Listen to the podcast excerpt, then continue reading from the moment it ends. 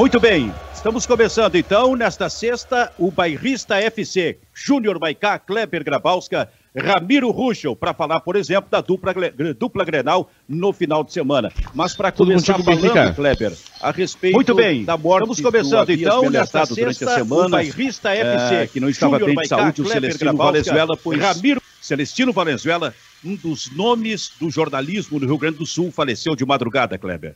Pois é, talvez o maior narrador da TV gaúcha, né? Foi chefe de esportes na retomada da, da Rádio Gaúcha, quando lá nos anos 70 se decidiu extinguir uh, a equipe de esportes. Ele foi o chefe na, na, retomada, mas uh, sem dúvida nenhuma a grande contribuição do Celestino foi na narração. E é muito engraçado quando a história que ele conta, né? Uh, como é que surgiu o bordão que lance, Benfica? Eu não sei se vocês conhecem essa história, né? Não, não. Ele, ele era um narrador né, que não tinha bordão, não tinha né, uma marca registrada. E tinha um chefe na, na, na, TV que disse, Celestino, tu tem que criar uma identidade, alguma coisa, e não nessas palavras, né, né? Mas assim, tu tem que usar alguma coisa que marque. Aí o Celestino foi, narrou, narrou e não achava, e não achava. Um dia ele tá chegando na rádio, sabe, aquela, o dia que deu ruim, né? O dia que deu ruim. Só, Celestino, fulano quer falar contigo. E ele disse, o que que eu fiz, né? Aí ele, por onde ele passava, só, fulano tá te procurando. E ele disse, Ih, eu vou pra rua. Aí ele chegou lá e o chefe disse, Celestino, é isso? Disse, isso o quê? é isso que tu tem que fazer. Olha só, daí disparou a, o, o tape do jogo da, da noite anterior.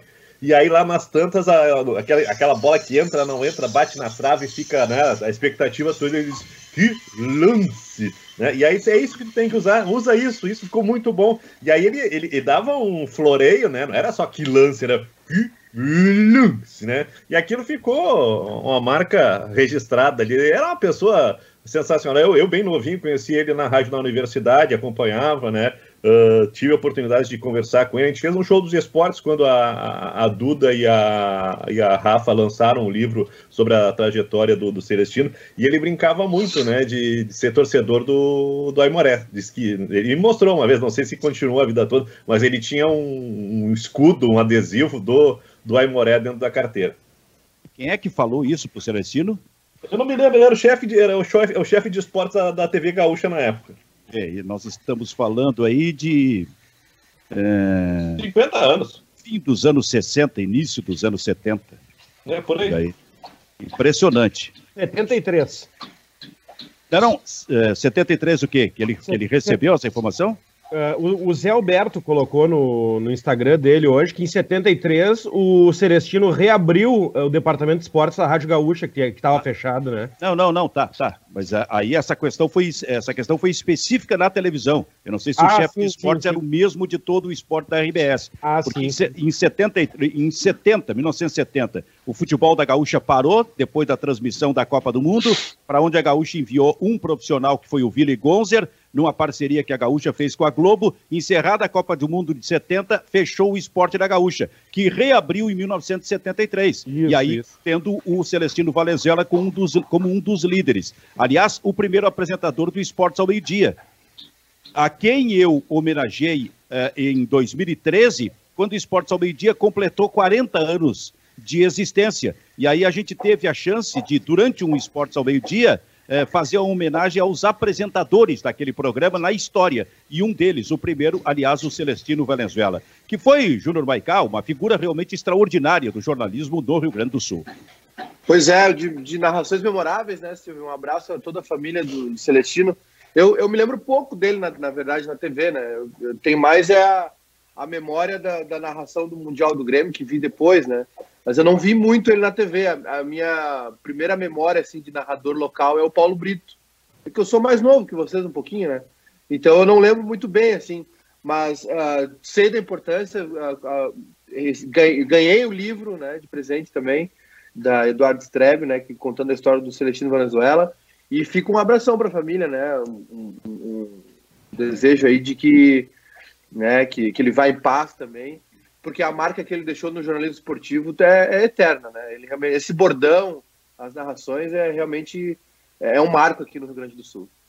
Teve um jogo, Silvio? Eu, eu Kleber, só para uh, fechar aí as homenagens para o Celestino, Uh, eu sou um pouquinho mais velho que o Maiká e a minha geração ali, anos 80, pegou a, a, infância e adolescência anos 80, final dos anos 80, certo? E, e, a minha geração de narrador certamente se inspirou no, no Celestino em TV, Haroldo de Souza e Ranzolin em rádio. Para mim são as minhas referências, assim. Haroldo, Ranzolin e o Celestino em TV. E eu tive o prazer de conhecer, não conhecia ele, quando uh, a Rafa e a Duda resgataram ele, né? Que ele não dava entrevista há muito tempo. Aí elas lançaram o livro, ele retomou e foi fazer a inauguração da Arena, depois a inauguração do Beira Rio. Inclusive, eu postei ele no meu Instagram. A, a única foto que eu tive a, a oportunidade de tirar com ele uh, foi uma honra, né? Porque era um ídolo que eu estava conhecendo na inauguração da Arena ali, o Celestino. Eu, eu, estava lembrando, Silvio, uh, se, eu não, se eu não estou esquecendo, Uh, eu acho que eu, eu e o, o, professor José Cura, a gente entrevistou o Celestino há muito tempo atrás para o primeiro livro do Sala de Redação. E naquela época ele era apaixonado pelo Ronaldinho Gaúcho. Ele dizia assim: ó, o meu programa tem jogo da seleção, eu paro para ver, porque esse, esse para mim é fora de série, é um espetáculo.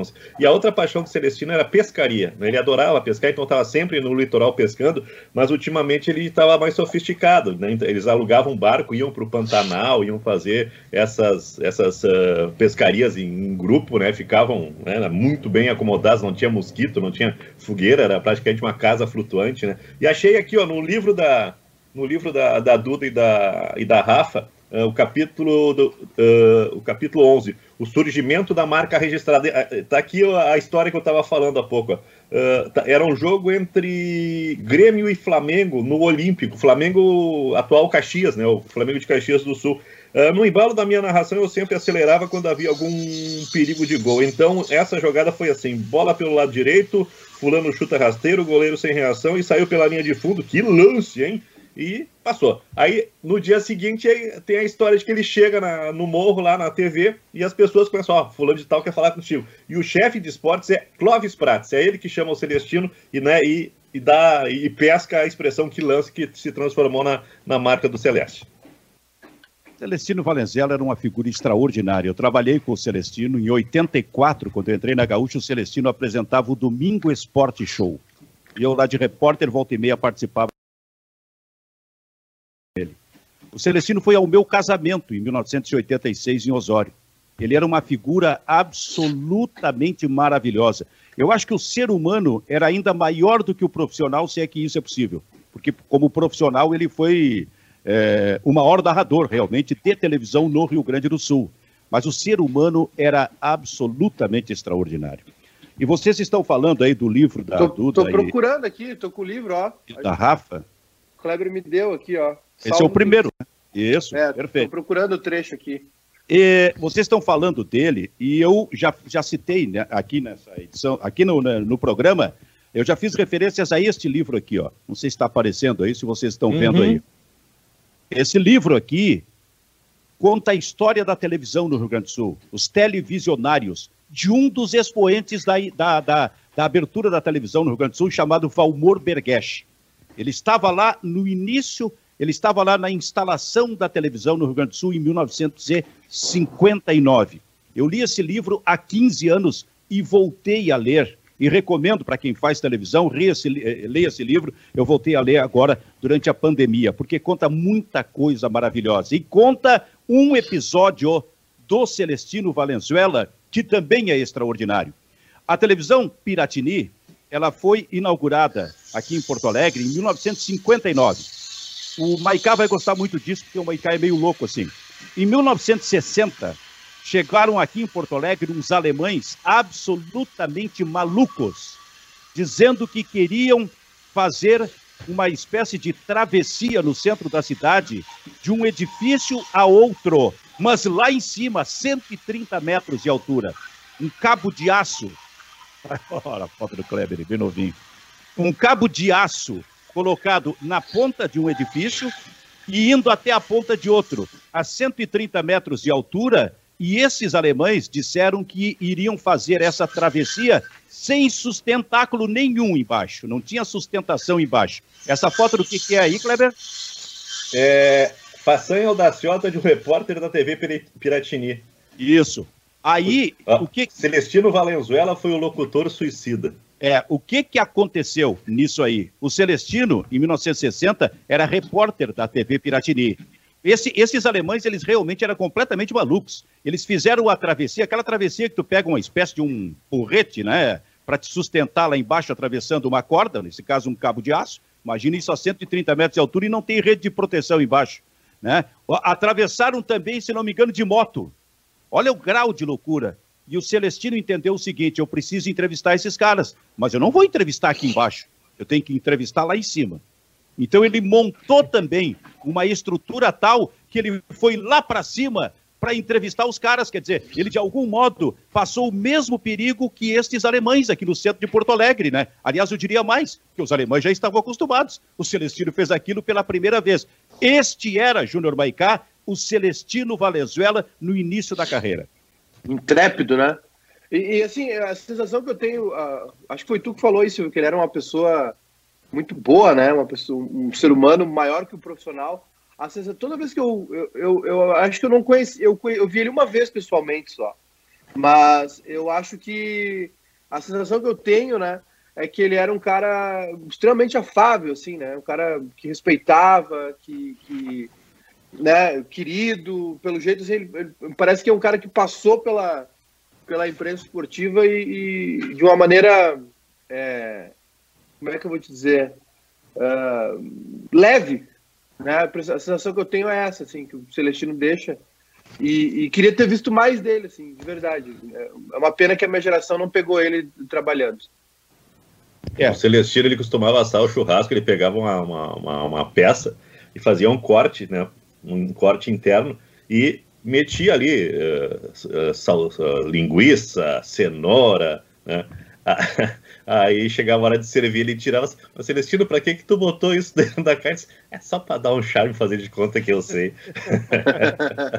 ô, ô, Silvio, que, que ano tu falou foi essa travessia aí da, dos prédios ali? 1960, há exatos 60 anos. Eu tava, eu tava tentando lembrar, porque tem um filme a respeito do cara que atravessou as Torres Gêmeas da mesma forma, né?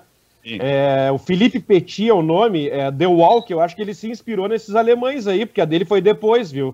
É? eu acho que foi depois. Eu queria ver o ano, foi em 1974. Ele, ele atravessou sem também nenhuma, nada de proteção às Torres Gêmeas. É. Porque tu tenta, tenta imaginar Porto Alegre há 60 anos, como é que era a cidade. Tenta imaginar o seguinte: uma emissora de televisão que recém está começando, tem menos de um ano de existência. E aí chegam uns alemães absolutamente desconhecidos e propõem para a televisão para que ela transmita isso dizer, e a televisão resolve transmitir não sabendo o que vai transmitir. Sim. É, é, quer dizer, foi, na, na, na, verdade, foi, foi o feeling que a gente falou ontem à noite, o feeling jornalístico, né? Digo, olha, isso aqui pode ser uma coisa. Vai render. E tenta imaginar como estava o centro de Porto Alegre, hein, Kleber? O nome do, do, dos alemães era os Tigres Voadores. É. Ah, e, o, e, o, filme, para quem quiser ver, que é baseado no, no, numa história real, uh, que na história verídica do Felipe Petit é The Walk o nome, é de, mil, é 2015 o filme. Então é isso. Então tem o livro da Duda e da, da Rafa, é, que conta a história é, do Celestino Valenzuela, e esse livro aqui, Os Visionários, os Televisionários do Valmor Bergesch, que conta a história da televisão no Rio Grande do Sul. Muitas Eu coisas da televisão. Propõe em homenagem ao Celestino Valenzuela fazer um programa sem rimas hoje, tá? É, exatamente. exatamente. Cara, eu li esse livro e, e, e, e aí uma das coisas, a chegada do videotape. Porque no início não tinha videotape, velho. Era ao vivo. O comercial era ao vivo. E, a, e às vezes dava problema no comercial. Tu imagina assim, ó, tu tem que entrar rapidamente no estúdio levando um refrigerador, porque ali vai, alguém vai fazer. Normalmente era, era, eram apresentadoras que iam fazer o comercial daquela televisão e daqui a pouco tem que tirar rapidinho, tudo ao vivo. Bom, então é isso. Agora eu quero colocar uma questão para vocês. Celestino Valenzuela, hein? Um ser absolutamente iluminado.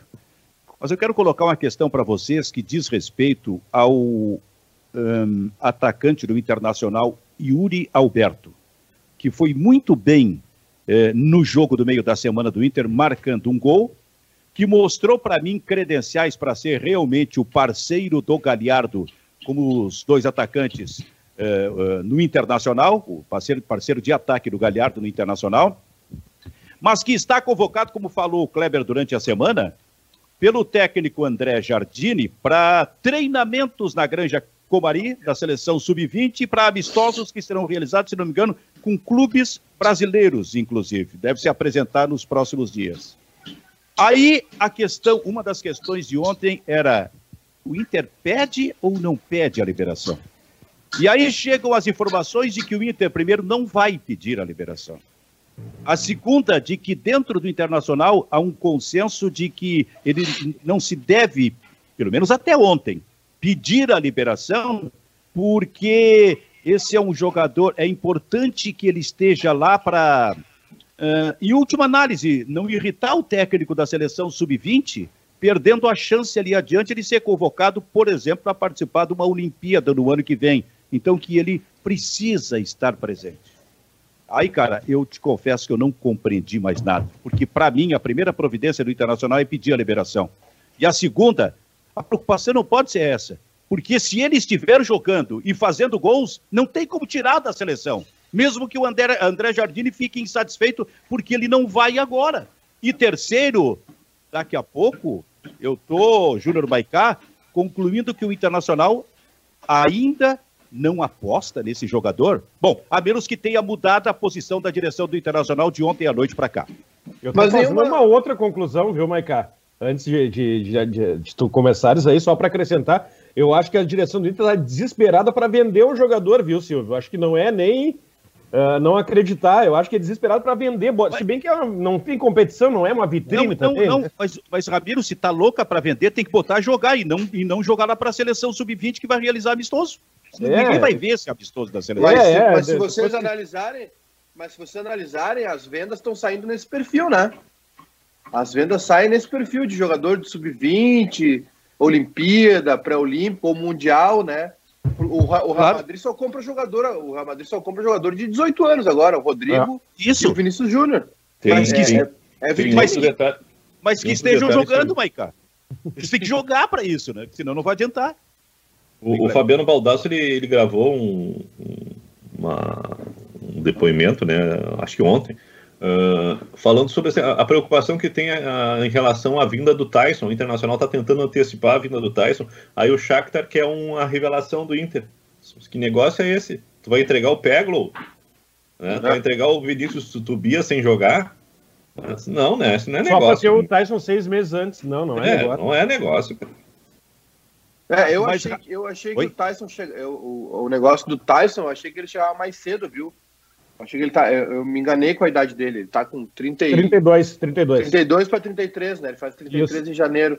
Então, tem que ver qual é o negócio que o Inter vai fazer realmente, porque, claro, é um grande jogador, mas vai entregar um jogador da base assim, sem, né? Sem nenhuma.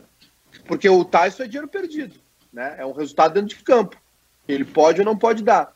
Fora dele, tu não recupera mais esse investimento. Tem um jogador bom para botar no negócio aí, um tal de Potker que está surgindo. Garotão esse, né? A base do Inter ali, jogador da base. Garotão. ah, Ramiro, mas me diz uma, uma coisa: mudou alguma posição, essa posição do Internacional de ontem para cá ou se mantém do mesmo jeito? Que eu saiba, não, Silvio. Pelo menos de forma oficial ninguém falou nada. Eu acho que vão ceder o Yuri Alberto, o Yuri, que nomezinho difícil, cara. Yuri Alberto para a seleção brasileira. Eu, eu, acho, eu concordo muito contigo, é um erro, porque o Cudê acabou de, de chegar o mais próximo possível do time titular. Uh, primeiro, o Yuri é o jogador mais próximo também do Paulo Guerreiro. Desde que o Inter perdeu o Guerreiro, nenhum tinha se aproximado em termos de parceria com o Galhardo na frente, como o Yuri Alberto no último jogo do esporte. Inclusive, comentamos isso na jornada, né, Kleber e Maiká. Uh, o, o, o, faltando acertar ali talvez as laterais, acho que o time do Cudê tá, tá pronto. É o, é o Rodrigo Dourado quando tiver recuperado, o Galhardo e o Yuri Alberto. Então o importante era botar para jogar. E eu acho que a direção uh, não se manifestou e vai deixar mesmo ele sair para a seleção. Bom, eu, eu, eu não consigo acreditar nestes motivos pelos quais o Inter não iria pedir a liberação. Tem que ser outro motivo. Esse aí não. Esse aí realmente é frágil demais. Agora, é, é, é, não, eu, eu acho que é a questão do investidor, sabe?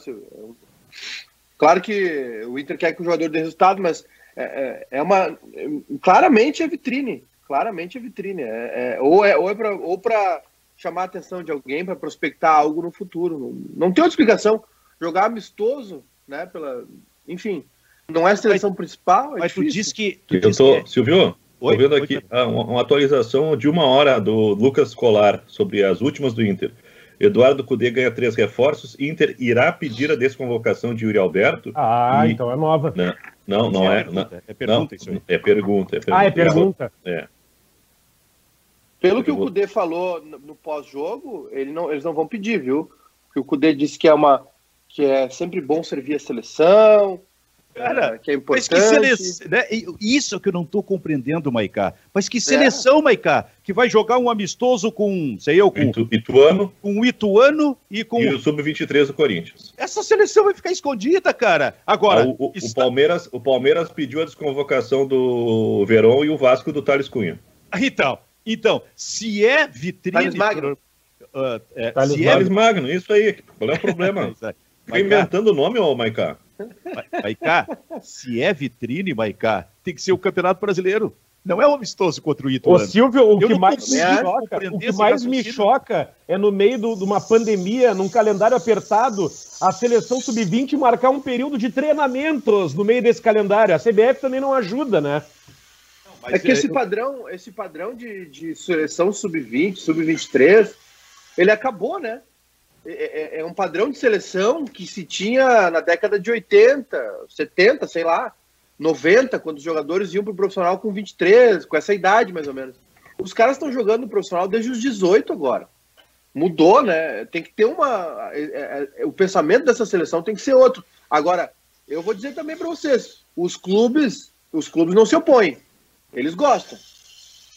Eles gostam. Não. Eles gostam dessa vitrine. Claro, mas não preciso gostar disso aí de, de, Sim, do amistoso okay. contra o Ituano. Eles têm Verdade. que gostar quando é a Olimpíada. Eles têm que gostar quando é o torneio pré-olímpico, mas não amistoso contra o Ituano. Mas eu, tô, mas eu vou seguir pensando com, com o raciocínio do Internacional e jogando para o Vasco da Gama e jogando para o Palmeiras, porque os dois pediram a liberação dos seus garotos. Mas que cagada tá fazendo o Vasco? Mas que cagada tá fazendo o Palmeiras? Não, é importante a seleção pré-olímpica que vai jogar contra o Ituano. Será que o Vasco não está enxergando isso? Será que o Palmeiras não está enxergando isso? Estou raciocinando pelo. pelo tô, tô, levando em conta o raciocínio do Internacional. Pois é. Com todo respeito. Aliás, está muito claro, né, Silvio, que a dupla de ataque do Inter vai ser Yuri Alberto e Galhardo, né? Tem que, ser nesse fim, tem que ser nesse fim de semana essa dupla de ataque, na tua opinião? Ah, com certeza, assim, não só nesse final de semana, titular. Eu deixar também acho. Guri, deixar o Guri jogar e os dois, os dois têm tudo que o Cudê gosta: mobilidade e presença ofensiva. Né? O Cudê gosta de ataques móveis, né? ou um centroavante e alguém se movimentando. Tá muito claro que os dois são titulares, né? Tem, é, o jogador, o Abel Hernandes é um jogador que, que pode ser útil, enfim, vem suprir uma lacuna que o Guerreiro deixou. Agora, o Yuri Alberto, com o potencial que tem, com o investimento que foi feito, né? E com que ele mostrou. Ó, oh, peraí, peraí, peraí, peraí. Cristiano Silva, o Inter encaminha hoje pedido de liberação do atacante Yuri Alberto junto à CBF. Ah, bom. Convocado para o período de 10 dias de treinamento na seleção. Uh, ele desfalca o Inter em quatro jogos, mas segundo o Cristiano Silva, que uh, é muito bem informado, o Inter encaminha o pedido de liberação do atacante oh. hoje à tarde. Imagina, ele ia desfalcar o Inter, o Kleber, em quatro jogos. Não, quatro. ele fica fora, essa notícia faz 12 minutos, tá? Ela é bem recente. Hum. que é, Kleber? É. Eu acho que são três jogos do brasileiro e o da Copa do Brasil, né? Semana que vem é a Copa do Brasil ou Libertadores? É Libertadores, 22. É. A apresentação já é para esses dias, né? Eu acho é. que seria segunda-feira, né? É, eu acho que, eu acho que desfalcaria, inclusive, na Libertadores. Acho que esse é o argumento mais forte que o Inter tem, é jogo de Libertadores. Claro. É. É. Bom, então acordou o Internacional, porque levou tempo, isso aí vem sendo tratado desde ontem, cara. Ontem já era para estar definido nesse sentido aí. Mas tu estava falando será... sobre Yuri, Yuri Alberto. Oi? Fica, será que o Internacional não esperava que nesse período aí o Abel Hernandes ou o Leandro Fernandes uh, estourasse, ou o Potker finalmente né, fosse iluminado, né, descesse do céu um raio assim, uma luz e iluminasse o, o Potker? Não, o, o Yuri Alberto ele deu uma resposta muito mais rápida que os outros três, né? Tem que ser titular. Não, e tem um detalhe que é, é o Kleber, pro, é, eu estou concluindo o seguinte: até um, antes do jogo do meio da semana, isso estava absolutamente decidido pelo Internacional. O Internacional não, liber, é, não ia se manifestar junto à CBF para liberar o jogador. Por quê? Porque o Inter não acreditava no jogador. Não acreditava que ele fosse fazer aquilo que ele fez no meio da semana, quando entrou bem. E aí surge de uma hora para outra esse fato novo, pressionando o Internacional. Não só no último final de semana no, nos gols, Silvio, mas no jogo anterior também ele entrou alguns minutos e é. já rendeu mais que o Potker em quatro anos. Mas ainda, ainda continuou a desconfiança. Eu acho é, que a desconfiança foi tirada nesse meio de semana. Então, por que que tu acha que tem que ser, uh, Maicá, Júlio, uh, um, Yuri Alberto com o Galhardo? Primeiro por, por potencial, né? O, o Galhardo é titular e eu acho que o Yuri Alberto também joga mais bola. Pelo ao que tudo indica, joga mais, né?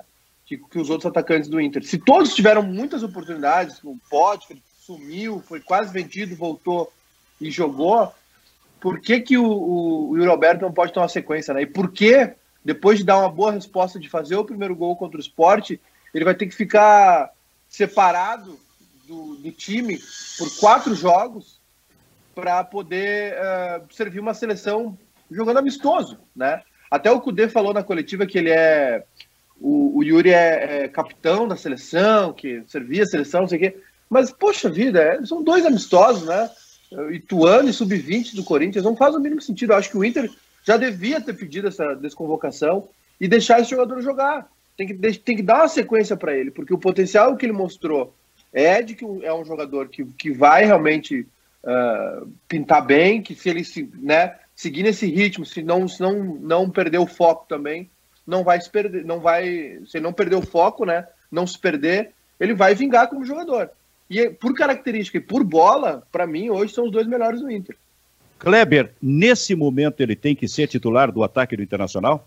Eu acho que sim, eu acho que sim. Acho que nem o Leandro Fernandes, nem o o Abel Hernandes estão dando a resposta. O Abel Hernandes até tem uma participação interessante no jogo de, de quarta, né? Os dois os primeiros gols do Internacional tem participação dele. No 2-1 com o Patrick, antes do Patrick driblar os dois jogadores, a construção da jogada é uma, uma, uma movimentação do Abel Hernandes, e depois, no cruzamento do Rodinei, ele se antecipa ao zagueiro e o zagueiro acaba marcando conta. Mas, mesmo assim, a movimentação é diferente. A gente vê um Yuri Alberto talvez muito mais próximo daquilo que entrega ou entregava o o guerreiro, né, do que essa maneira do, dos atacantes do Inter se movimentar. O Internacional chegava na linha do, de fundo, Benfica, e botava a bola na área e os, os dois atacantes nunca estavam no lugar certo, ou chegavam atrasados, ou estavam mal posicionados. Repara a movimentação do Yuri Alberto no gol que ele marca. No gol que ele marca. O Edenilson, ele tá. Ele, ele corre pela direita. Quem tá. O primeiro na área é o o Thiago Galhardo e o Yuri Alberto ele sai da, da, quase do meio campo, né, at, atrás do Edenilson, e ele chega em velocidade limpo, bem posicionado, com a marcação toda em cima do Thiago Galhardo, e ele, se é outro jogador, né, ele chega chutando a bola, mete lá na, lá na, lá na, no, no, em Olinda a bola, né, ele só deu um peteleco, tirou do goleiro e botou no canto, né, olha, a movimentação e a, e a qualidade de conclusão me chamam a atenção para um cara que tem 20 anos, que pouco jogou no Inter, e entrou no jogo muito à vontade, parece que entrou assim, ó, não entrou o Thiago Galhardo, e entrou o Yuri Alberto. Parece que entrou a dupla de ataque do Inter. Tão boa foi a movimentação e o entrosamento dos dois. Perfeita, perfeita observação sobre o movimento do, do jogador que, em tese, é o centroavante, mas que abre para o Galhardo entrar e vem de trás e chuta daquela maneira. Perfeita observação. O que, que é, Ramiro? Não, o que me chamou a atenção, Silvio, é que ele é um, ele é um atacante canhoto e vocês uh, repararam a naturalidade com que ele bateu de perna direita na bola no gol do Inter? Parece que, que, que ele era destro, do jeito que ele bateu na bola. Isso mostra que é um jogador de qualidade. O cara que tem o recurso nas duas pernas, né, para fazer gol, é um cara que, que é acima dos outros. Ah, o Inter é muito burro se não vender esse cara. é claro, é claro sempre que a gente é, é, tem que dar um desconto, tem que ir com calma, esse tipo de coisa. Afinal de contas, é um garoto, tô, tô brincando. Mas também tem um fundo de, de verdade, né? Porque é, ali adiante ele, ele não vai jogar bem. Talvez até por ser possível, eh, sendo, sendo garoto, ele não vai jogar bem. Mas o que não pode acontecer, não joga bem, tá fora, porque esse lugar é do Pótica. Não, é não jogando bem que ele vai continuar. Como se, como, como, como se dá muita oportunidade para jogador veterano. O jogador veterano parece não, que está blindado e pode não jogar bem. É o exorcismo que se fez uh, ano passado com o Heitor, né? Não, não serve mais. Daí, no, na falta de, de alguém, o Heitor deu uma resposta tão boa quanto, ou até melhor que o Saravia. Acho que o Saravia, né? Acho que o, o, índice de aproveitamento de cruzamento do Heitor é algo que chama atenção. E, e o que querem fazer com o Zé Gabriel. É. Mas, o Ramiro, uh, o jogo do Inter é contra o Vasco, eu acho que é quatro da tarde, no domingo? Não, seis e é, quinze. Seis e quinze. Seis e quinze, perfeito. Mas a ideia do Internacional já está montada em termos de escalação ou, ou o Bosquilha ainda não volta? Uh, o Bosquilha talvez. Uh, não, não volta, não, não, não, Bosquilha não. Quem volta é o D'Alessandro, que cumpriu Johnny. suspensão. O Johnny, que voltou de lesão. E o terceiro, quem era? Tem Nonato. mais. O Nonato, Nonato. também estava lesionado. Mas o time deve ser uh, muito parecido com o que jogou lá no Recife, lá pelo, pelo desempenho, tudo. Uh, continua o Rodinei, o Heitor acho que não volta ainda Moledo e Cuesta e o, o Wendel, aí no meio ali o Lindoso. Uh, aí sempre tem essa dúvida, né? Ele, ele, ele às vezes bota o Prachedes, às vezes ele bota o Marcos Guilherme. Eu acho que vai continuar com o Marcos Guilherme. Tu acha, tu acha que tem essa dúvida? Não, ele tem, né? Não, não, não eu acho que ele não, não tem. Eu, eu, acho que é o contrário. Nós até podemos ter. Quem não tem é o técnico. É, o técnico Marcos... escala o Marcos Guilherme. É, não, mas é que o Cudê, ele, às vezes ele apronta, né? Eu já falei isso aqui no programa, ou pro bem ou pro mal, né? Tu nunca sabe se ele vai mudar o time que tá dando certo. Mas eu acho que joga Marcos Guilherme, Edenilson e Patrick. E, uh, eu acho que ele ainda vai deixar o Yuri Alberto no banco. Eu acho que ele não vai começar com o Yuri Alberto. Acho que vai começar com Galhardo e, e Abel. Tens razão, ele realmente apronta de vez em quando. É. Depois ele corrige, né, com o decorrer do tempo, mas ele começa aprontando às vezes. Aliás, ele fez boas alterações no meio da semana. Eu até, uh, uh, e, e, até acho que o Marcos Guilherme tinha que ter saído. O Marcos Guilherme não consegue dar resposta nisso aí. Ele tem que testar essa. Olha, não, ele tinha que testar aquele essa lance, Silvio, que ele tá na cara da, do, do gol Nossa. com o companheiro na marca do pênalti e ele tenta chutar pro gol, não existe, né? Eu acho que ele tem que testar essa alternativa do Edenilson pela direita e o Prachedes no meio da linha de três. Mas vai lá, ele não acredita nisso. Então, que teste o Johnny que está voltando, tá? Mas que ele tem que testar, Kleber, alguma coisa diferente de simplesmente Marcos Guilherme pela direita e o Edenilson no meio. Eu acho que ele tem que testar, né? Ah, sim, acho que o, o, o Johnny é um cara que está amadurecendo muito rápido. E a gente está falando do Yuri Alberto na seleção sub-20. O Johnny no, em novembro vai para a seleção norte-americana, mas aí é a seleção principal. Né? Ele está na pré-lista, são dois amistosos data FIFA. E se o Internacional quer botar alguém em vitrine, acho que é o Johnny. Né? Acho que dá tá... para jogar Johnny e Rodrigo Dourado no futuro, Kleber? Ou é tá, muito. Não, o Rodrigo Dourado faz essa, essa função musto, né? E sim. o Johnny vem para a linha de armação, né? Sim, sim, perfeito, perfeito. Agora, Júnior Maicá, eu estou aqui pensando no negócio que a gente está falando de meio campo, tá? Eu, para mim, o jogo, a gente já falou sobre isso, do meio da semana, confirmou que a dupla de volantes do Grêmio tem que ser Michael e Matheus Henrique. Agora, o Michael é aquele jogador que não tem a capacidade física para aguentar e, e, e, na maior parte das vezes, se, se não em todas as vezes, ele acaba sendo substituído durante o jogo. Então, será que ele começa a partida contra o São Paulo, lá em São Paulo? Qual, qual o tipo de desgaste dele em função do jogo do meio da semana? Imagina, agora que era o momento de seguir essa dupla, tu tens convicção de que vai seguir a dupla, e aí eu tô falando da questão do condicionamento do Michael? Olha, Silvio, se seguir essa dupla por um tempo só, ou até os 10 do segundo tempo, né? É, eu, acho que o Grêmio vai priorizar esse jogo contra o São Paulo, porque o Grêmio está classificado na Libertadores e vai jogar por um empate né, contra o América na Arena para garantir a primeira colocação. Dificilmente o Grêmio perde a primeira colocação, né? E, então, é, eu acho que ele vai priorizar quem, o que tiver de melhor para o jogo contra o São Paulo. A dúvida realmente é essa. Tem o Jean-Pierre também, que já ficou no banco, mas a gente já sabia que o Jean-Pierre provavelmente não jogaria, né? Quando, já, a informação é que ele ficava no banco realmente e dificilmente entraria no jogo, porque ele está um bom tempo parado, né? Teve a lesão, depois o lance, a questão do Covid. Mas a questão do Michael, Silvio, o problema é esse, né? O problema é que o Grêmio, é, o Grêmio tem que correr atrás de alguém urgente para fazer esse meio de campo, né? Eu acho que o Renato, tá? Eu acho que a prioridade, claro, a prioridade do Grêmio é um centroavante, porque a gente está vendo o Diego Souza mal fisicamente. Mas o time que o Renato pensa, para mim, é com o Matheus Henrique, Maicon e Jean-Pierre, como o Grêmio jogava. Ele quer voltar ao 4-2-3-1. E quando não tiver o Maicon, ele vai jogar com o Lucas Silva. E tem a questão de jogos fora também. O Renato tem mudado algumas vezes, né? Ele, ele, alguns jogadores ele escala diante, de acordo com o adversário. Né? A gente está vendo isso nas laterais, por exemplo. Ele tenta. Uh, ou ele, se ele coloca um lateral mais ofensivo, como é o Orejuela, ele, ele usa o Cortez. Se ele usa o Diogo Barbosa, ele usa o Vitor Ferraz. E acho que pode acontecer isso contra o São Paulo, sim, também, não só a questão física. Talvez o Renato comece com Matheus Henrique e Lucas Silva para dar mais poder no meio-campo, né? Mais, mais vigor, digamos assim. Só que quando o Michael não joga, o Grêmio é outro time. O Grêmio é outro sabe, time. Tu sabe que tu fala na lateral esquerda, eh, na, na, na, lateral esquerda, na lateral direita do Grêmio, e aí eu lembro que tem um jogador, Ramiro, no São Paulo, que é o lateral esquerdo, que é um trator chamado Reinaldo. Mas ele passa, com, ele é bom jogador, chuta muito e passa com muita força. E ele entra exatamente nesse lado direito de defesa do Grêmio. Fechado, Ramiro. Fechado, tá microfone.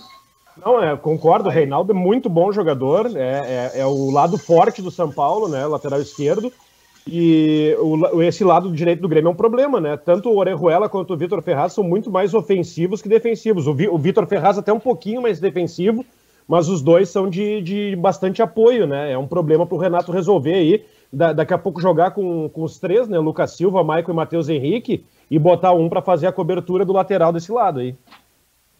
Acho que nessa situação o Grêmio talvez precise de um volante-volante, né? Acho que cresce a importância de ter um, um Lucas Silva para dar essa sustentação. Uh, eu não sei se, se a gente pode entrar num outro assunto, Silvio. Eu estou meio preocupado só, com a não, idade. Só, só para completar, Kleber, tu acha que daqui a pouco o Lucas Silva poderia entrar ficando com três volantes e retirando, por exemplo, o Robinho? É uma hum. possibilidade para o jogo. Uh, Matheus Henrique, Maicon e. Então, está então tá se cogitando isso, né? E o Lucas Silva para esse jogo com o Robinho e no ataque o Isaac e o Alisson. Porque, porque o Diego Souza está ah, suspenso. Tá, tá, ah, não, tá. perdão, o, P, o, PP, o PP, tem o PP ainda, é, tem o PP. É. Acho não, que tiraria pode, o Robinho. Ele pode voltar ao 4 Ele tem duas opções, né? O 4-2-3-1 com o Matheus Henrique, Maicon e Robinho, né? Ou o Lucas Silva, enfim. Ou o 4-1-4-1. Então, então, Kleber, como tu, quando tu falou, tu, tu puxou o assunto sobre os três volantes, tu acha que seria por aí? Eu acho que é uma boa, uma boa medida. Eu acho que tem uma dúvida no time do Grêmio, né? Eu acho que o Isaac é titular, o Jeromel volta, né? E aí o Renato faz aquele balão.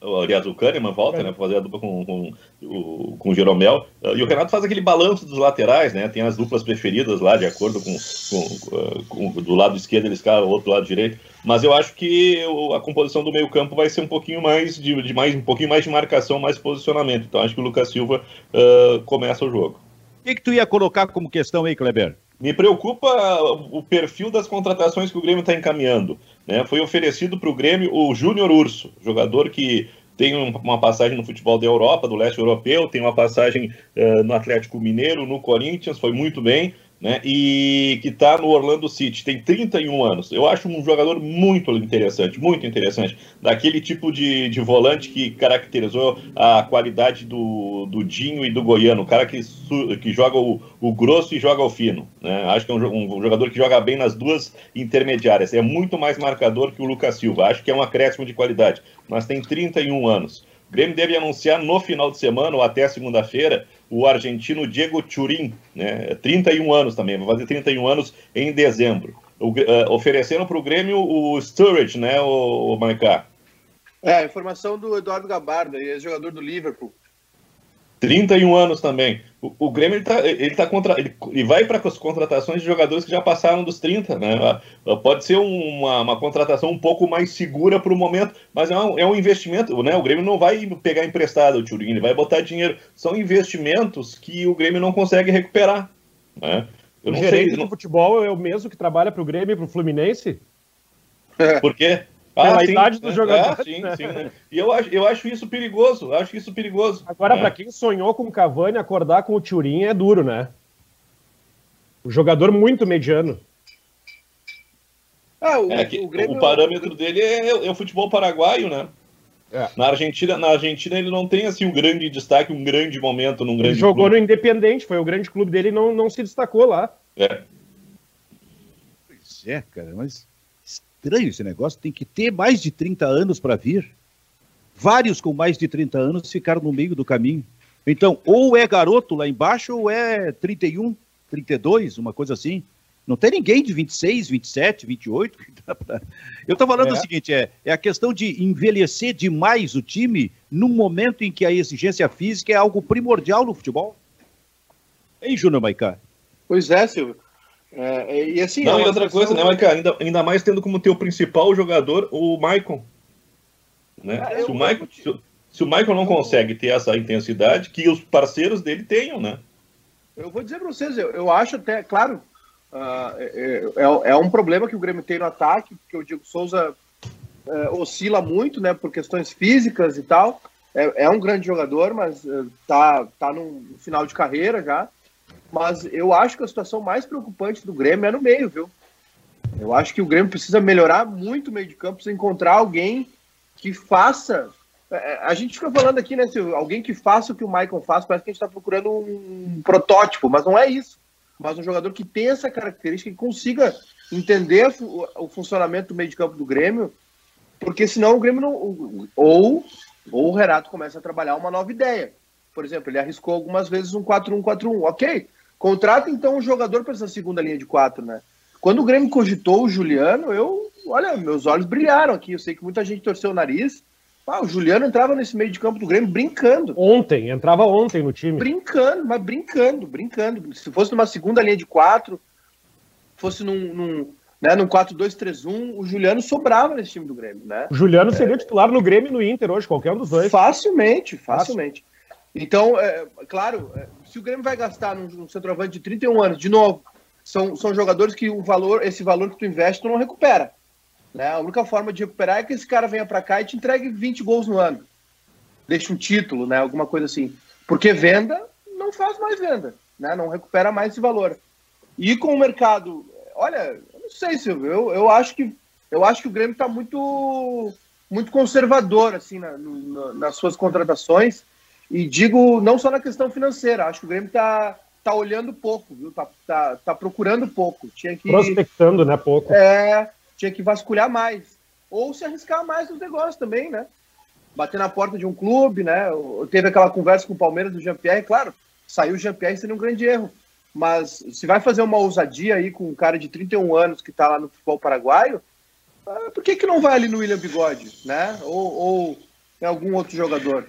Não sei. Acho, ah, o, o Vasco achou o Germancano aí, sei lá. Acho que tá faltando, não sei. Acho que falta alguma coisa pro Grêmio. O que, que tu tá rindo aí, Kleber? Tô me lembrando. O, o Grêmio me lembra o Vianney Carlé, né? É. O Vianney, o Vianney, depois de velho, começou a ter umas esquisitices. O Grêmio também deu. Eu vou, eu vou fazer uma ousadia, vou contratar um cara de 31 anos. Sim, uma ousadia, tu vai queimar dinheiro, né? É. Ô, Silvio! O cara, depois de velho, começa a ter esquisitice, claro. É, é. Ô, Silvio. Namorada jovem, né? Não, a, a, gente achava que a esquisitice do Vianney era usar uh, blusa rolê, né? Blusa rolê mostarda com calça cor de vinho e tem um Fuca que o banco do motorista era preso por um. era sustentado por um, um pedaço de madeira, mas isso é a coisa mais simples do Vianney. Tem, tem, uma, tem uma pergunta para ti aqui, Silvio, do Celso Machado. Ele quer, ele, ó, quer, queria ouvir do Silvio só tua resposta, a gente não pode falar, nós três. Queria ouvir do Silvio o que ele acha que motiva o Filipão a ir para o Cruzeiro. Não entendo esses caras que ganharam tudo e não largam o osso. Desconfio que seja pura vaidade, não vejo outra é. explicação. É, é... O Silvio Benfica é assim. Dinheiro não precisa, né? Tanto Cara, o Filipão quanto o Silvio. É, é, tá bom. Tá. Mas olha só, vaidade. vai, vaidade não, não, vaidade não é, cara. Não... Sabe que vaidade me parece que pode se colocar numa outra situação. O que está me parecendo, infelizmente, o Luiz Felipe é o seguinte, assim, ó. O 7 a 1 marcou demais no Luiz Felipe. Marcou demais. E aí ele precisa dar resposta para apagar o 7 a 1 E isso ele tentou com o Grêmio. Porque depois do 7 a 1 um mês depois, dois meses depois, ele estava treinando no Grêmio para tentar apagar aquilo lá com um bom trabalho no Grêmio. Não conseguiu e ficou até pior. Né? E agora com o Cruzeiro, me parece a mesma coisa, porque talvez esteja passando na cabeça do Luiz Felipe o seguinte: esse é o momento de eu recuperar o Cruzeiro, sabe? Puxar o Cruzeiro, tirar dessa situação incômoda, quem sabe classificar de novo o principal campeonato brasileiro do ano que vem, e aí o 7 a 1 está esquecido.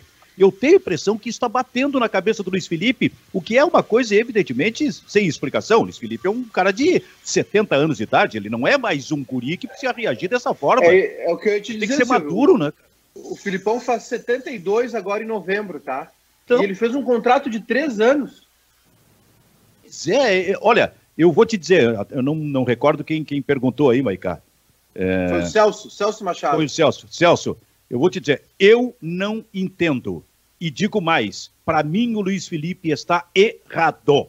O Luiz Felipe tem que, ele tem que recomeçar numa outra situação. E talvez, e, e principalmente no início de temporada, não pegar desta forma. O que, que é, o, o Ramiro? Não. Ou ele ligou o botão do azar, né? Eu não vou falar a frase como ela realmente é para não derrubar nossa live. E, ah, já tô com 72 anos, tô velho, tô rico, sou dono de canoas, vou treinar lá o Cruzeiro, vamos ver o que, que vai dar. Das duas, uma, né? Isso aí parece. Isso aí parece eleição para parece eleição dos Estados Unidos, né?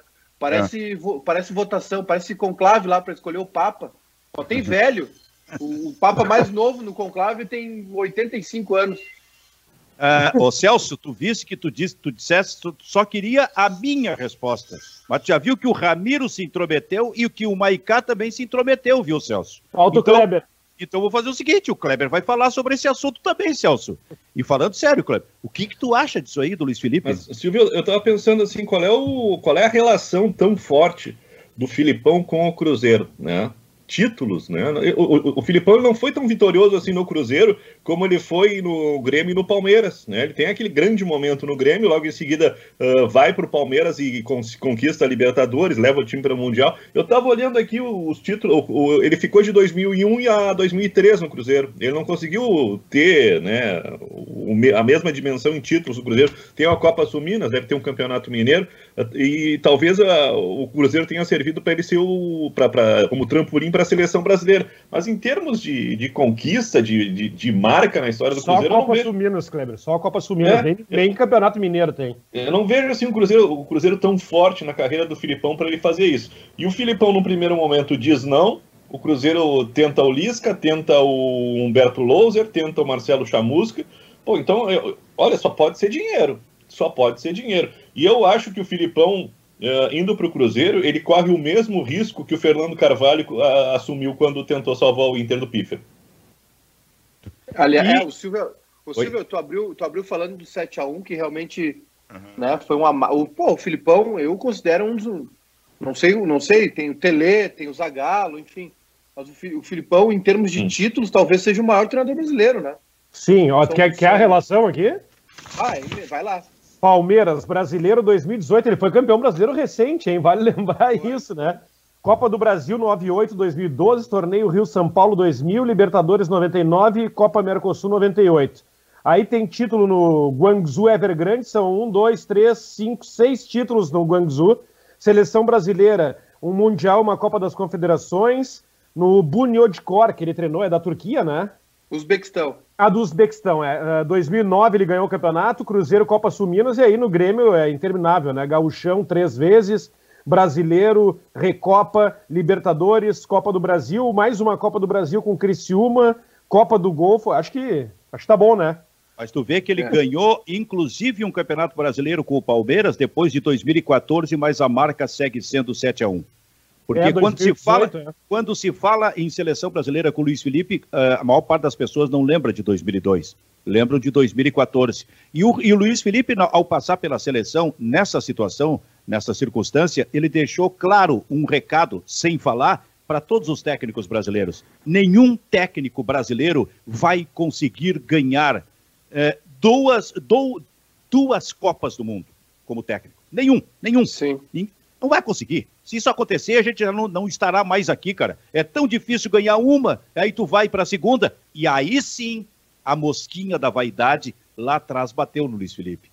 2002, foi campeão. Ele poderia até hoje estar sendo reconhecido assim como técnico daquele baita time da seleção, família, da, baita time brasileiro, família, família escolar. Mas bateu a vaidade ou ser o primeiro a ganhar dois títulos de Copa do Mundo. Não ganhou, deixou o recado e ninguém vai ganhar. É, e assim, tu abriu falando do 7 a 1 né, Silvio? A chance do Filipão ter um outro revés imenso Porque vamos combinar, a, briga dele é para escapar do rebaixamento da Série B. Né? E, e a, a, o Cruzeiro subir esse ano já vai ser. Olha, o, o Cruzeiro, aliás, o Cruzeiro escapar da Série C vai ser um feito. Subir, então, é uma epopeia, né? Para fazer um DVD. O Filipão assumiu um risco, né? Que ele pode, ele, ele pode ser o treinador do Cruzeiro na Série C. Ah, é demais isso.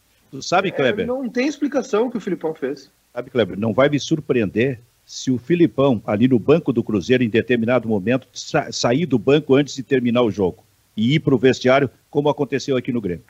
Bom, amanhã já. Amanhã não, hoje, né? Tem Cruzeiro e Juventude, lá no Mineirão. Oito e meia da noite. É. Uh, acho que aí o, o, o Filipão. Estreia em casa? Não, acho que, eu acho que ele não estreia hoje. Hoje é o Célio Lúcio que vai ser o, interino, né? Mas ele possivelmente o Cruzeiro não vai vencer esse jogo. Então ah, vai ser mais uma semana. Ele vai estrear na zona do rebaixamento. Né? É, essa é a consequência mais prática. Então o Filipão praticamente ele começa do, com, do zero, né? Do zero. O Cruzeiro, na verdade, começou no menos 6, está no zero por enquanto, porque não conseguiu sair da zona do rebaixamento mesmo com, com 11 pontos que tem, né? Se botasse os, os, os seis pontos que entrou devendo e recuperou, né, teria com 17, estaria no meio da, da, da, tabela. É muito ruim a situação do Cruzeiro. Né, eu não. Eu, eu, não sei quanto tempo o Filipão vai demorar para tirar o Cruzeiro uh, dessa situação, se é que vai, uh, vai tirar. Sair do rebaixamento é, é, o, é o mínimo exigido, né? Agora, classificar o Cruzeiro vai ser muito difícil. Pois é. Ô, Maiká, por que, que o Flamengo só empatou com o Bragantino ontem? Olha, pelo que eu vi, eu vi só o segundo tempo, se faltou perna pro Flamengo, viu? Acho que faltou, começou a. Acho que o Kleber tinha falado isso aqui com a gente né, no programa, que começou a faltar gás para o Flamengo. Parece que foi isso mesmo, né? E, e o, o, Pedro, por exemplo, ele tirou muito cedo no segundo tempo. Parece que o Pedro estava quase estourando, né? Jogou o Everton Ribeiro. O Gerson estava no banco. Gerson no banco, Bruno Henrique no banco. Ele teve que, teve que trocar, fazer o rodízio, né? E o Flamengo está com muito desfalque ainda. A verdade é essa, né? Tá sem Pedro Rocha, tá sem Gabigol. Claro, é um elenco, ainda assim é um elenco que, que, é para ganhar do, é para ganhar do Bragantino, né? O Pedro Rocha não joga nunca, Maica. Tava jogando, tava jogando até se machucar. Ah, com, entrava? Com, é, não, mas com o Domenech ele tava jogando. Ele, ele começou a aparecer realmente no time. Agora, aconteceu, né, Silvio? É bom pro Inter. Agora, o Inter e Flamengo estão com o mesmo número de jogos e o mesmo número de pontos. E, e tem e, confronto direto daqui duas rodadas. É, sem ser nesse domingo no outro, tem no Beira Rio o jogo. Claro, o Galo é o problema, né? O ah, Atlético jogo, pode, pode ter um jogo atrasado. Isso é jogo para lotar o Beira Rio, hein? Coisa que a gente não tem visto nos últimos tempos. Mas acho aliás, que vamos, vamos lotar de bandeira. vamos aliás, lotar de bandeira, tem, é... deixar um espaço em branco. E tem reunião hoje, viu? Tem reunião da CBF e os clubes estão bem inclinados a aceitar. Né, a pauta a pauta da reunião é liberar a inscrição de 40, aumentar o número de inscritos de 40 para 50 e liberar a torcida uh, no segundo turno do Brasileirão. Maicá, Maicá, a pandemia está voltando com força na, na Europa. Digamos que é a segunda onda, chamando a atenção de todo mundo e os negros já estão fechando tudo lá. Isso vai respingar aqui no Brasil no mês de dezembro, não tenho dúvida nenhuma. Em dezembro, com a loucura do verão, com as praias superlotadas, com daqui a pouco tem festa aqui, festa ali, isso vai explodir em dezembro. Pois bem, pois os clubes estão pensando, eles não estão raciocinando para isso, estão pensando em abrir, viu, o Ramiro? Mas é assim, mas ô, ô Silvio, só para completar, Ramiro, é, os clubes, se, se, os clubes aceitarem, pelo jeito vai ter que ser uma decisão unânime, né? Porque ninguém quer correr esse risco. O Romildo, por exemplo, já falou que o Grêmio só vai aceitar se todos aceitarem, só que depois é, passa pelo protocolo da cidade.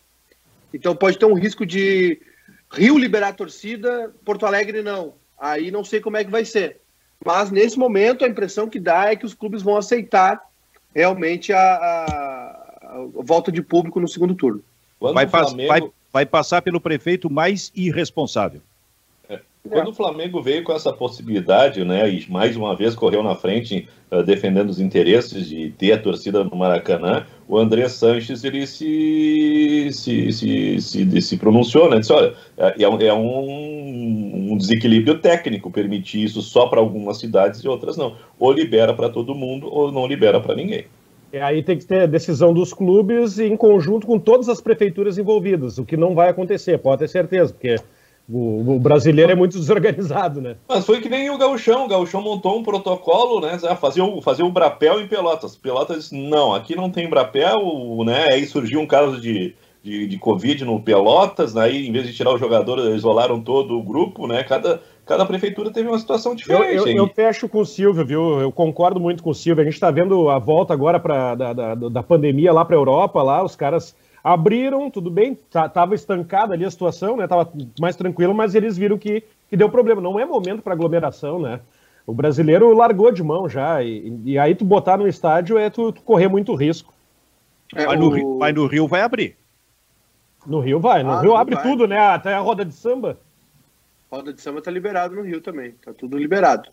Agora, realmente é um desequilíbrio técnico, né? Uma cidade ter, outra não, é realmente complicado. Não faz muito sentido.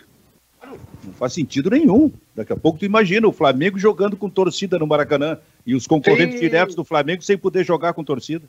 Posso pagar uns recados aqui, Silvio? Paga, paga.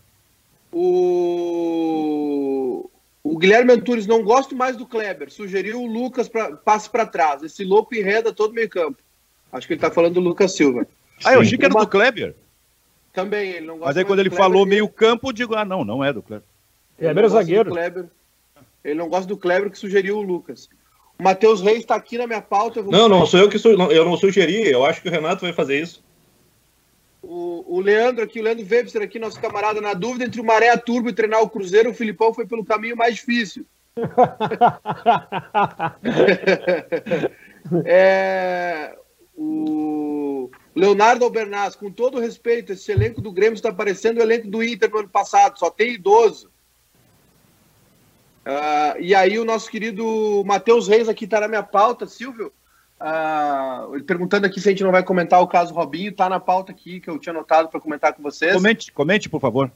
Uh, um repórter da o Lucas Riv, Lucas, ah, esqueci agora, um repórter da Globo, correspondente na Itália, teve acesso aos áudios, né? A justiça italiana, depois da, da, da Operação Mãos Limpas, lá na década de 80, ela se aparelhou, né? Então, o, o, a justiça italiana usou áudios, grampeou o Robinho, eles grampearam até o carro do Robinho, Silvio. Eles ouviram que o Robinho estava falando dentro do carro. E, e tem uma matéria no, na, na, Globo, né, uma matéria estarrecedora né, sobre as declarações do Robinho. E assim, é, o Santos. Lucas Ferraz. Lucas Ferraz. O Santos é, ainda tem tempo, viu, de corrigir esse erro que cometeu. Antes que perca todos os patrocinadores, antes que e que continue machucando um já foi. Torcida. É, não, não só eu citei o patrocinador, mas não é essa a preocupação. Mas que o Santos é, pare de ferir as torcedoras, né, do, do Santos, as mulheres da sociedade brasileira, porque assim as declarações do Robinho e dos comparsa dele lá que cometeram um crime, olha, são estarrecedoras. Né? É mesmo, Mica? Eu não, eu não é, li ainda. Eu quero ver essa é, entrevista também. É muito complicado. Tem declarações do Robinho do tipo: ela, é, é ela saiu carregada de lá, não, não me importo, porque ela estava quase apagada, tinha um cinco em cima dela. Enfim, é, foi uma, era uma festa onde o Robinho estava num camarote com a esposa dele. E aí essa guria, essa moça aí estava com outras amigas. E aí os amigos do Robinho disseram: Ó, oh, só te aproxima depois que a esposa do Robinho for embora. Ah, e mas aí... só melhora a história. É horrível a história. Eles embebedaram ela, levaram para o camarim, da, pro camarim que tinha um músico lá da festa. Aí tem conversas do Robinho com esse músico, com amigos.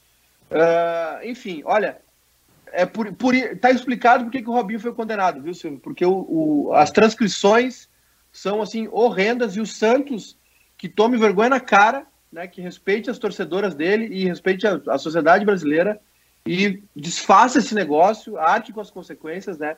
Não, e, aliás, pelo meu feeling, eu acho que não vai ter como segurar mesmo. Por mais que o Santos não. e o Cuca tenham passado pano pro Robinho, né? O Cuca também. É verdade. deixar claro aqui, o técnico do Santos, o Cuca também foi muito Ele mal podia nisso. recusar, né? Ele podia recusar e não recusou. É, então, assim, é, ainda dá tempo para o Santos desfazer né, esse negócio que, olha, é lamentável, né? A é. sorte do Robinho é que o Brasil não extradita, né? O Santos vai desfazer. Depois dessa matéria, o Santos vai desfazer. Bom, e se não desfizer, aí é o. a aberração completa, porque já tinha que ter desfeito antes, não deveria ter contratado, não deveria, ali já estava o erro, tá? Mas seguiu, mesmo com a pressão da opinião pública contra. E aí sai essa matéria com todas essas declarações, e se o Santos ainda assim não recuar, tem que destituir a, a, a direção do Santos. Porque é demais. O Santos seguramente está desagradando lá dentro do próprio Santos, né? Claro que tem muitos torcedores que tá, que eu tô, tem muito torcedor que entende também assim, ó. Se é com o meu time, não mete a mão, pode deixar assim. Aí se é com o outro, eu vou criticar. Isso tem muito, está acontecendo nesse processo em relação a muitos torcedores do Santos, a gente vê nas redes sociais. Mas o Santos hoje tem que necessariamente recuar, Ramiro. Se eu não me engano, já teve reflexo. O Maicá pode me ajudar. A treinadora do time feminino pediu demissão do Santos. Olha aí. É, a treinadora do time feminino, por, por, respeito às mulheres, é, é, até vou confirmar essa informação. Se for o caso, a gente, a gente corrige amanhã. Mas é, se eu não me engano, ela já pediu demissão. E, e, vai acontecer mais coisa dentro do Santos ainda. É, é, é, a mesma coisa que tu contratar o goleiro Bruno, sabe? Uh, um é acusado de assassinato, o outro é acusado de estupro. Os dois não deveriam mais ter chance no futebol. E outra, né? O Santos, além de contratar um jogador que está sendo uh, julgado na justiça, também é um jogador de 36 anos que o forte era a velocidade, a explosão e o drible. Ele não tem mais nenhuma coisa dessa, né? É uma contratação futebol. completamente equivocada do Santos. Kleber Gabalski, tu tá tomando um chimarrão, eu quero te dizer que eu tô tomando um café com leite. E acaba do café, de, ca... de cair do café, uma pequena nata. Então eu acabo de sujar a camisa aqui. É um troço. Cara, foi ridículo o que eu fiz agora, que vocês não observaram. Vocês não estão atentos, vocês não estão atentos. Eu, eu, eu tava lendo que a camisa o... é branca, né? Silvio, enquanto vocês estavam falando, eu tava, eu tava lendo a, a matéria do, do correspondente da Globo, né? A transcrição de trechos, as conversas. Olha, eu não tenho dúvida nenhuma. Né? O negócio não vai ser desfeito, né? Mas já, já, já traz um estrago muito grande para o Santos, né? Acho que o Robinho não fica depois do que do vai, que tá, vai, tá Eu acho que vai ser desfeito. É isso vai ser desfeito. Não tem como, não tem como tu, tu, tu, tu, tu comportar num grupo de pessoas um, uma pessoa, um, um elemento que faz isso. Bom, muito bem, esse foi e, o pai. E, e, gostei, e gostei muito do posicionamento das, das mulheres santistas. O Exatamente. futebol feminino é uma marca muito forte do Santos. É um, é um time que todo ano tá. As sereias da vila, né? Como é. ela chama. Eu, e... eu tô correto, Kleber? Ela pediu demissão mesmo? É, não, eu, eu, eu, eu tava esperando uma manifestação, né? Eu acho, acho que tu não pode, né? Tu não, tu não, tu não pode ter essa, esse tipo de, de, de, relacionamento dentro do mesmo clube. Teve manifestações de, de, de, grupos de torcedoras do Santos, né? E também a questão do. do da... O Santos é muito engajado nas redes sociais, né? Claro, isso é um trabalho. O torcedor às vezes não entende. Isso aí é um núcleo, né? Dentro do, do é um departamento dentro do clube. É, geralmente são duas, três pessoas da comunicação ali que são os do Santos são bem criativos, né? E, e enfim, mas que é, o Santos está sendo muito xingado por isso, porque tem um posicionamento, né? De respeito, de, de apoio, né? À diversidade. O Santos é vanguarda, assim como o Bahia. E aí, só que lá em cima, né? Infelizmente, no gabinete, lá na diretoria, aí o pensamento é outro. Aliás, a entrevista do, do presidente também para a Folha foi horrível, né? Foi coisa do tipo assim. É... Quem nunca pecou, algumas coisas. Olha, pecar é, pecar é roubar uma bala no supermercado. Isso aí é crime. Interessante que o presidente do Santos é policial. Ele lida com isso. Ele lida para lida contra isso, né? Como policial, tem que lidar contra isso. Eu tava mas, recordando aqui, Silvio, desculpa, o programa não vai acabar nunca, mas é que tem coisas aqui. Olha a frase do Cuca sobre o Robinho. Ele, para mim, é uma pessoa maravilhosa, um exemplo de jogador, sempre foi corretíssimo em todas as atitudes que ele teve. Cuca, que também passou por um processo de acusação de estupro na carreira. 1987. Então, amanhã tem o, o Grêmio contra o São Paulo, com transmissão, com cobertura ao seu modo, à sua maneira, a sua característica do grupo bairrista, né, Baicá? E o que uhum. acontece também no domingo com o jogo do Internacional diante do Vasco da Gama. É isso? É isso. E só mais um recado para o torcedor colorado. Uh, não precisa ficar nervoso, se descabelar, viu? Vai, vai ter camisa. Se não tiver agora, vai ter depois. Não precisa morrer por isso. O torcedor do Grêmio também ficou assim com a camisa celeste. Não tem problema. O Instagram não vai, não vai fechar. Tu vai conseguir postar ela no Instagram, nos stories. Fica tranquilo.